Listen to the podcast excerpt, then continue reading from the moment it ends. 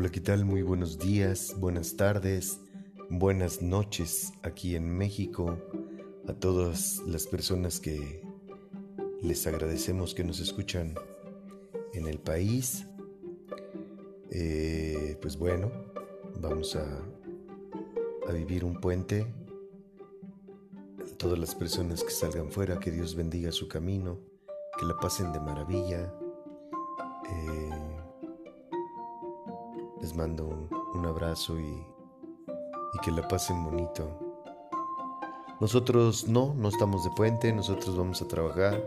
Gracias a Dios tenemos trabajo, tanto el día de mañana como el día lunes. Y bueno, ahorita es momento de trabajar, ahorita es momento de estudiar.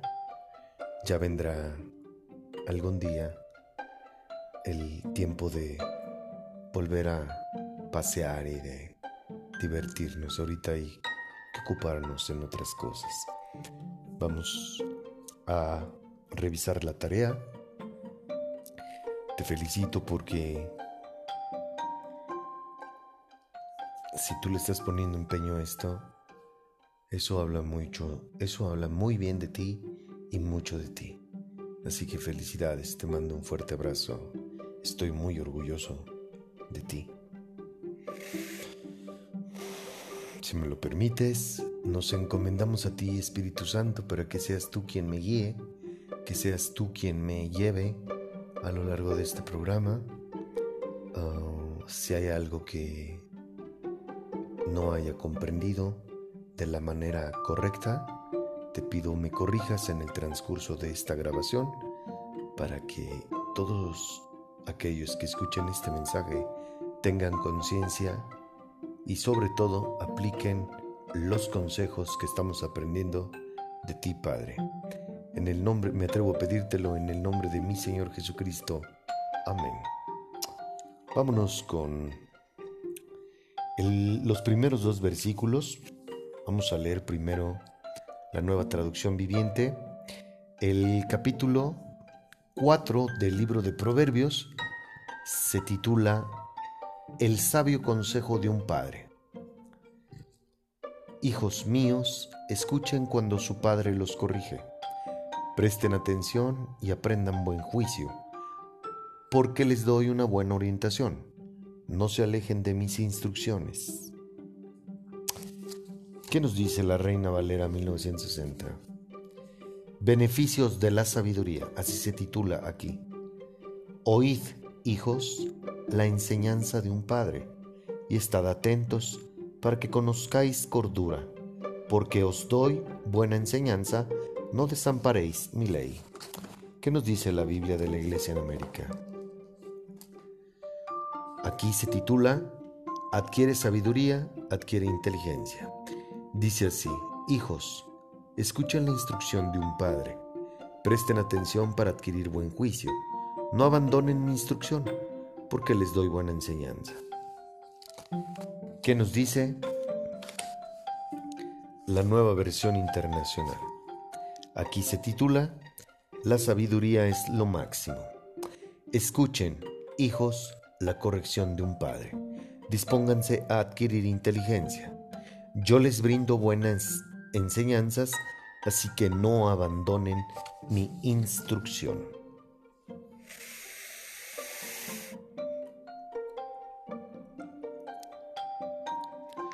Pocas palabras, lo que yo comprendo, nos está diciendo a ti y a mí que aprendamos a escucharlo y que seamos obedientes cuando nos corrige. Quisiera hacerte una pregunta. ¿Por qué el libro está escrito como cualquiera?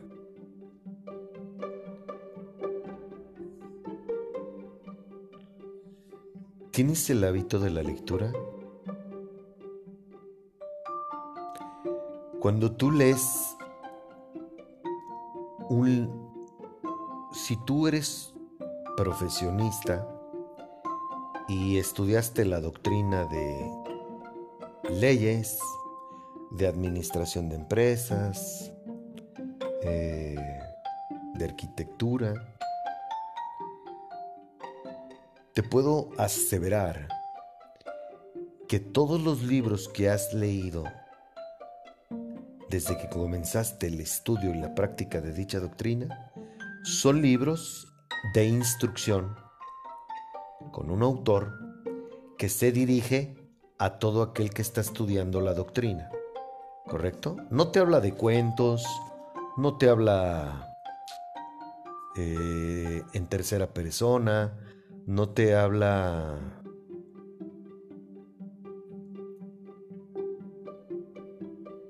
de una manera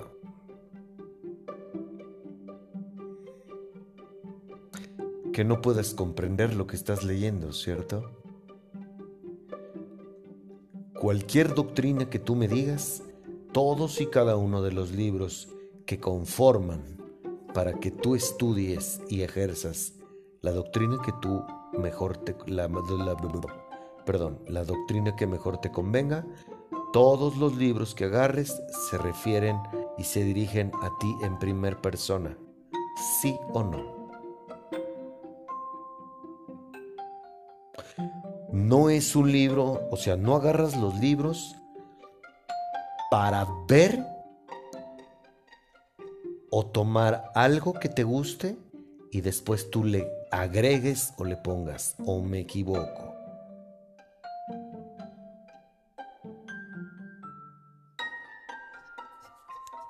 La Biblia es exactamente lo mismo.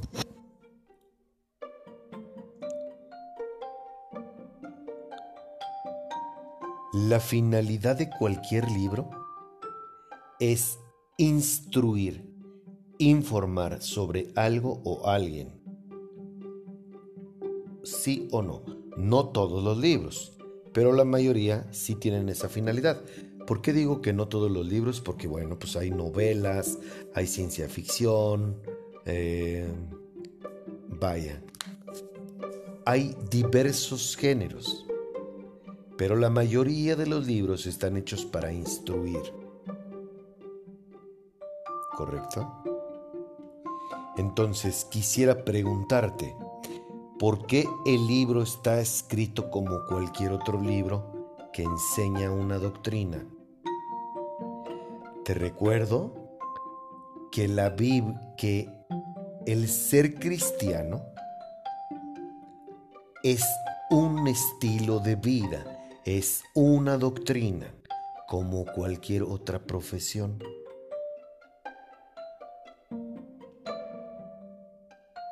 ¿Ok?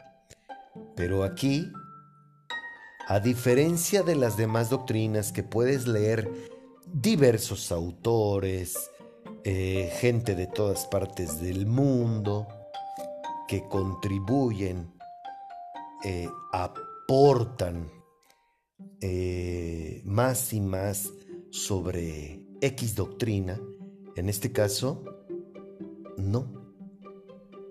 No necesitamos diversos autores, necesitamos al autor y creador de dicha doctrina que está vivo y que nos deja su legado, nos deja las instrucciones para cómo ser un creyente un cristiano y como bonificación tener los frutos de su espíritu y tener asegurado nuestro futuro.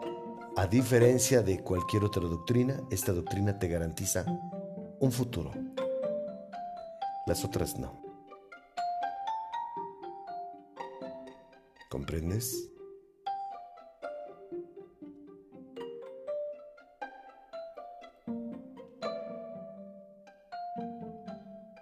Entonces, con respecto a lo que acabamos de leer, ¿te das cuenta cómo el libro te está hablando a ti? Dios es quien nos pide a ti y a mí que obedezcamos y aceptemos su corrección. Te recuerdo que Dios nos conoce Dios sabe lo que es bueno para ti y para mí, pero nos ama tanto que lo único que puede decirnos y darnos es libre albedrío. El amor es libertad y como buen padre quiere guiarnos y corregirnos cuando nos equivoquemos, cuando nos equivocamos. ¿Tienes hijos? Bueno, si eres padre, ¿acaso no haces lo mismo con tus hijos? Sí, ¿verdad? Vamos a, los segundo, segundo, al segundo par de versículos. Versículo 3 y 4. Cuando yo era pequeño y vivía con mi padre, cuando era el niño consentido de mi madre, mi padre me instruyó de esta manera. Aférrate de corazón a mis palabras, obedece mis mandamientos y vivirás.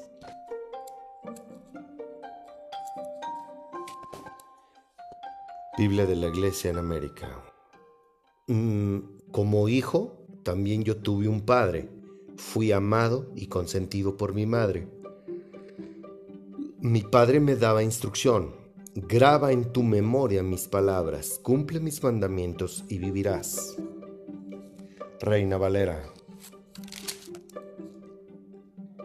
Porque yo también fui hijo de mi padre, delicado y único delante de mi madre y él me enseñaba y me decía, retenga tu corazón mis razones, guarda mis mandamientos y vivirás.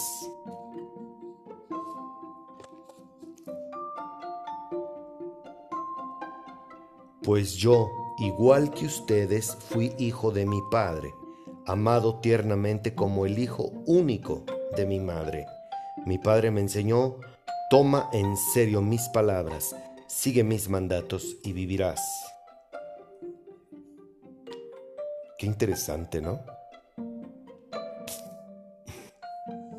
Esto es algo extraordinario porque si tenías dudas de quién es el autor de la Biblia, es el mismísimo Espíritu Santo.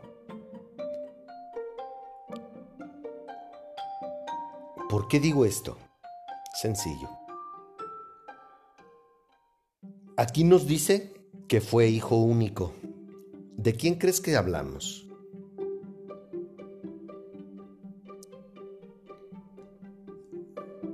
De mi amado hermano Jesucristo. Por si no lo sabías, esto tal vez te va a sorprender. ¿Jesucristo tuvo hermanos y hermanas? Sí pero no eran hijos de la Virgen María, sino de José. Eran medios hermanos, para que me entiendas. y medios hermanos entre comillas, porque en realidad José no tuvo relaciones sexuales con la Virgen María, sino más bien José fue quien crió a Jesucristo como, como su padre terrenal. Pero quien fecundó a María fue el Espíritu Santo. Por lo tanto, no hay realidad, no hay en realidad sangre que los una a sus hermanos y hermanas con Jesucristo. A pesar de que la Biblia los describe como sus hermanos y sus hermanas, bueno, no... En la Biblia no abundan mucho sobre la vida de José, pero ayúdame Padre. José era un hombre de edad avanzada y María era una niña de 15 años. Era una jovencita. José era viudo, si mal no recuerdo. Y de ese matrimonio que José, que José tenía, de ahí nacieron estos hermanos y hermanas de Jesucristo. Todos convivieron como familia. Por eso es que está sentado así en la Biblia Pero María, María no es la madre biológica de ellos. María los crió, sí. María fue la figura materna de estos, de estos cuates, de estos hombres y mujeres, sí. Pero por eso lo que te leí y a cómo se refiere Jesucristo de yo fui el... ¿Cómo dice? Fui hijo de mi padre, amado tiernamente como el hijo único de mi madre. Por eso es que nos está dejando esto aquí. Y Jesucristo, siendo el Hijo de Dios, obedecía a José. Fíjate cómo, fíjate la grandeza, la nobleza de mi amado hermano, que a pesar de ser el Hijo de Dios, él se sometió a la autoridad tanto de José, que Jesucristo sabía que no era su padre, y de María, que sí fue su madre biológica. ¿No sabías esto, verdad? ¿O sí? Quizás sí lo sabías, pero tú suponías que eran hermanos biológicos de mi amado hermano. Y no. Quisiera hacerte una pregunta. ¿Por qué el Hijo de Dios nos dice a ti y a mí que Él obedeció a su Padre? Otra vez, Jesucristo obedeció a Dios. y si el mismísimo Jesucristo lo obedeció, ¿por qué tú y yo no lo hacemos? Qué interesante pregunta, ¿verdad? ¿Sabes por qué? Porque nosotros traemos en nuestro ADN a los genes de Adán. Estamos rotos, estamos corrompidos, está en nuestra naturaleza. Por eso es que Jesucristo no podía nacer de un espermatozoide de José, sino más bien el Espíritu Santo fue quien fecundó a la Virgen María.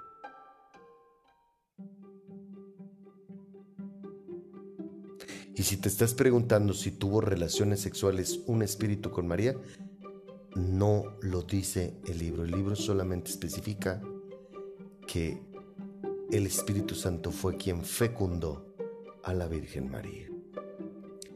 Y María no tuvo relaciones sexuales con José. De hecho, si tú le prestas atención cuando en el Nuevo Testamento hablan de María y de Jesús, Jesús ya siendo un hombre, no mencionan ya a José. ¿Por qué? porque José murió cuando Jesucristo era niño. Era un jovencito. Entonces quienes crecieron con la Virgen María y a quienes cobijó la Virgen María fue a los hijos, a las hijas de José, junto con Jesucristo.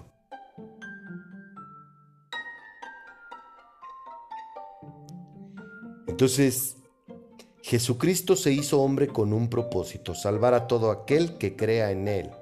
Siguió al pie de la letra todo, lo que le pidió mi hermoso y está vivo.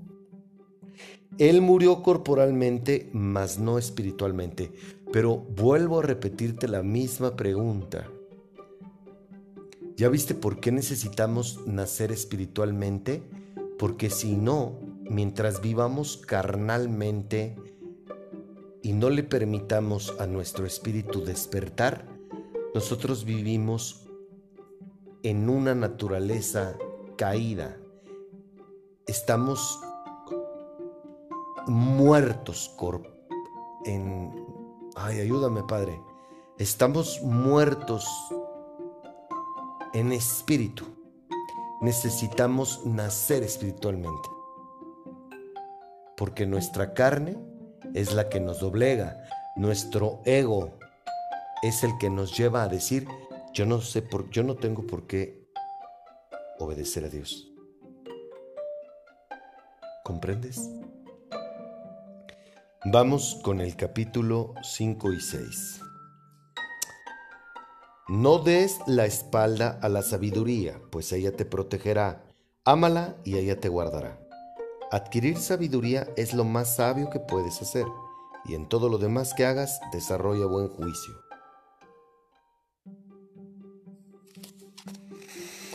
Esa fue la nueva traducción viviente, Reina Valera,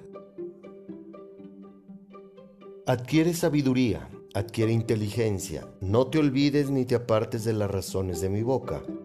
No las dejes, no la dejes y ella te guardará. Ámala y te conservará. Adquiere sabiduría, reina, digo, nueva, mm, Biblia de la Iglesia en América. Adquiere sabiduría, adquiere inteligencia. No te olvides ni te apartes de mis consejos. No abandones la sabiduría y ella te cuidará. Ámala y ella te protegerá. Nueva versión internacional. Adquiere sabiduría, adquiere inteligencia. No olvides mis palabras ni te apartes de ellas. No abandones nunca la sabiduría y ella te protegerá. Ámala y ella te cuidará antes de hablar de estos dos versículos, ¿te quedó claro quién es el que está, quién es el autor de este libro? Por eso habla en primera persona y por eso dice, yo tuve, yo tengo a mi padre, obedezco a mi padre y fui hijo único y tuve una madre.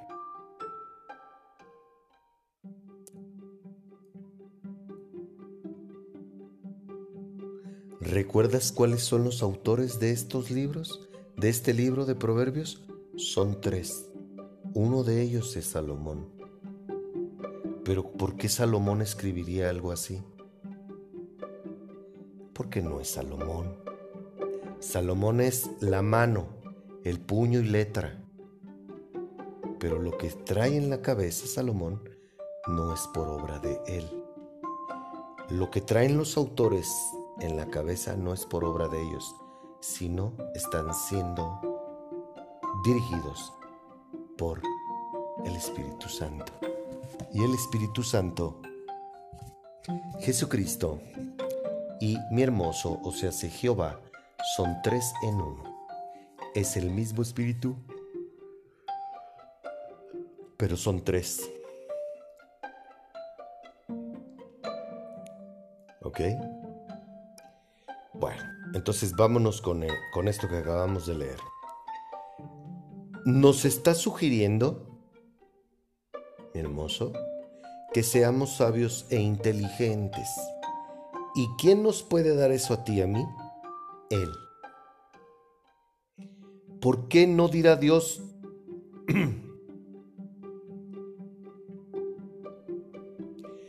¿Por qué nos dirá Dios? el espíritu más poderoso de todo lo visible e invisible, que, obtenga, que obtengamos... Discúlpame, discúlpame. Va de nuevo. ¿Por qué no nos dirá Dios, el espíritu más poderoso de todo lo visible e invisible, que obtengamos conocimiento? ¿Por qué habla de inteligencia y de sabiduría, pero no menciona el conocimiento? ¿Acaso el mundo no nos dice que un sabio es aquel que tiene conocimiento de todo? ¿No funciona así el mundo? ¿Por qué Dios nos dirá a ti y a mí que seamos sabios e inteligentes? Nos dice a ti y a mí que no le demos la espalda y que si lo amamos, él nos va a proteger y nos cuidará. es lo que nos está diciendo. ¿Cuándo fue la última vez que tú le diste la oportunidad a Él de guiarte en tu vida? en tu trabajo, en tu relación, en tus amistades.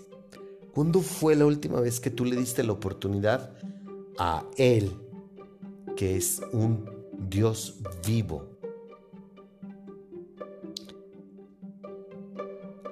¿Ahora comprendes por qué nos va como nos va?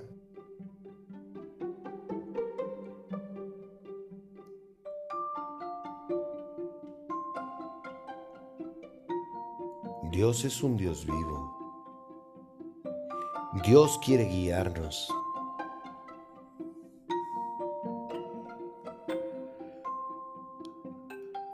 El problema, ¿sabes cuál es? Que como no lo conoces, pues no quieres oírlo, no quieres escucharlo, no quieres obedecerlo. Y a eso agrégale que tu ego te dice que a ti nadie te dice cómo hacer las cosas, así como yo era. Vamos a los capítulos 7, del 7 al 9.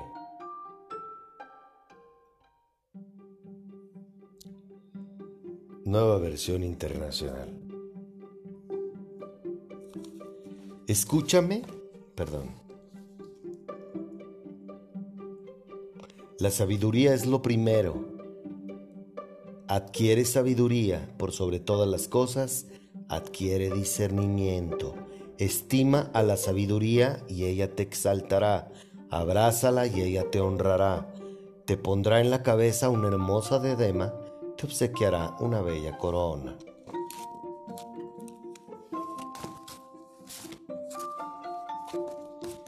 Biblia de la Iglesia en América. El principio de la sabiduría está en adquirirla. Invierte tu fortuna en adquirir inteligencia.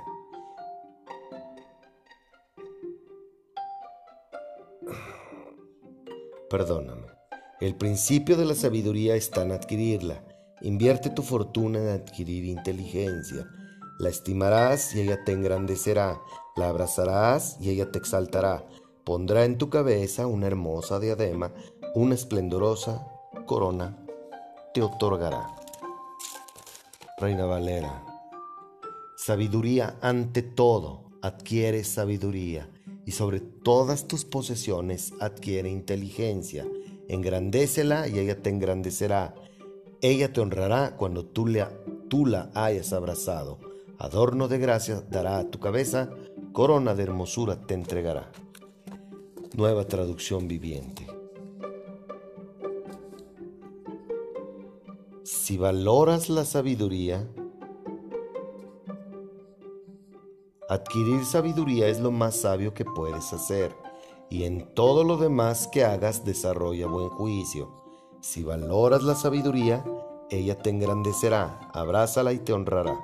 Te pondrá una, una hermosa guirnalda de flores sobre la cabeza, te entregará una preciosa corona. Escúchame y acércate a mí es lo que te está diciendo. Es lo que me está diciendo a mí. Escúchame y acércate a mí. Así sabrás qué hacer y cómo actuar ante cualquier situación y manera de vivir. Búscame primero a mí y lo demás vendrá por añadidura. Yo te mimaré y te haré sentir bien. Ámame y yo haré lo mismo. Te coronaré como mi hijo, serás hijo de un rey. Eso es lo que yo interpreto. Eso es lo que yo interpreto en estos versículos que, que Dios me está diciendo a mí.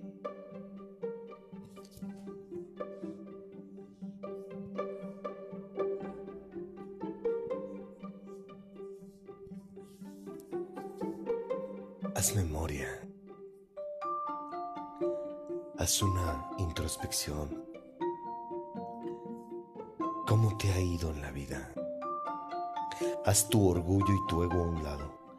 ¿Cómo te ha ido en la vida creyéndote que tú te la sabes de todas a todas? Que tú eres mejor que Dios, que tu filosofía y tu experiencia, tu conocimiento pueden ser mejores que los de Él. ¿Cómo te ha ido con eso? Solo tú lo sabes.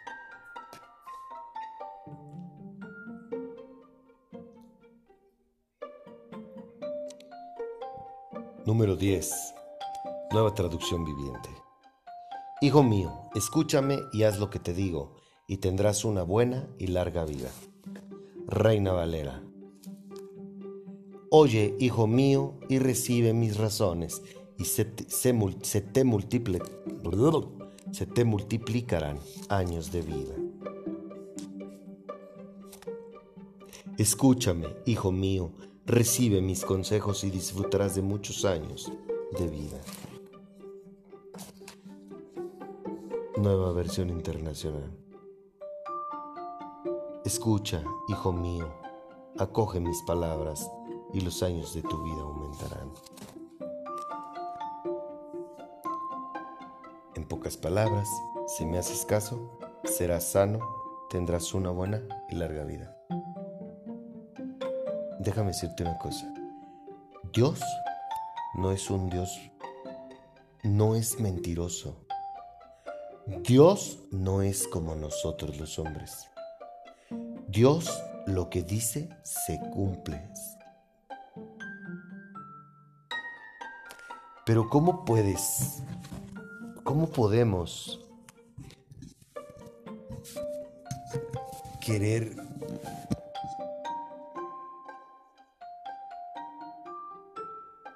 hacerle caso a alguien que no conocemos? ¿Cómo, ¿Cómo podemos estar interesados en obedecer y leer y comprender estos consejos si no conocemos al autor, si no conocemos a quien nos está hablando. Está en chino, ¿verdad? Ya ves por qué es importantísimo que tú tengas un encuentro con Él. Si tú no tienes un encuentro con Dios, esto te va a entrar por un oído y te va a salir por el otro. así, sin más ni más.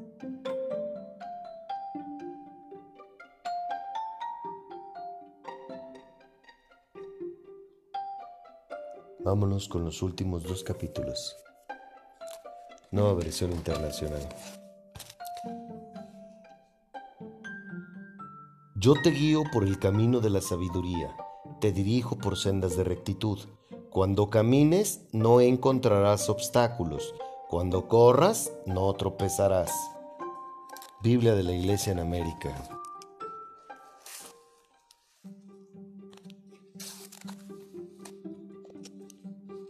Te guío por el camino de la sabiduría, te encamino por la senda de la rectitud.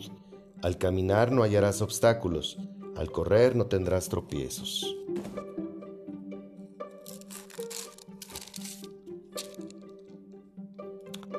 Por el camino de la sabiduría te he encaminado, y por veredas derechas te he hecho andar. Cuando anduvieres, no se estrecharán tus pasos, y si corrieres, no tropezarás. Esa fue la Reina Valera. Nueva traducción viviente. Te enseñaré los caminos de la sabiduría y te guiaré por sendas rectas. Cuando camines, no te detendrán. Cuando corras, no tropezarás.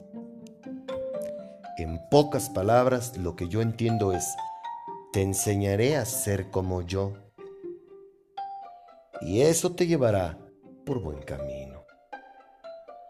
De mi mano podrás andar y jamás tropezarás, siempre y cuando me permitas guiarte. Eso, queridos compañeros, es lo que yo comprendo de estos 12 versículos. Francamente, te invito a la reflexión con respecto a Jesucristo, el Hijo de Dios, obedeció tanto a su madre como a su podría decirse padrastro, que en este caso fue José, e hizo caso a Dios en todas y cada una de las cosas que Dios le pidió. Jesucristo. Fijas cómo ya vas, ya estás comprendiendo a lo que me refiero cuando digo que Jesucristo es el ejemplo hecho vida de lo que tú y yo tenemos que hacer para que nos sintamos de super lujo, de maravilla, tengamos amor propio, paz interna, un gozo interno y, e irradiamos e irradiemos luz como lo hizo él. Todos y cada uno de los momentos plasmados en la Biblia, todos y cada uno de las palabras, de los comportamientos, de lo que hizo ante adversidades y situaciones. Jesucristo, todo es un mensaje. Todo. ¿De acuerdo? Ojalá que estés aprendiendo lo mismo que yo estoy aprendiendo. Que Dios bendiga tu camino si es que sales fuera que te permita ir con bien y regresar con bien. Que descanses, que la pases muy bien si es que vas a salir fuera. Te mando un fuerte abrazo. Que el amor de mi Señor Jesucristo, la paz, su gracia, su sabiduría y principalmente su misericordia estén contigo hoy y siempre.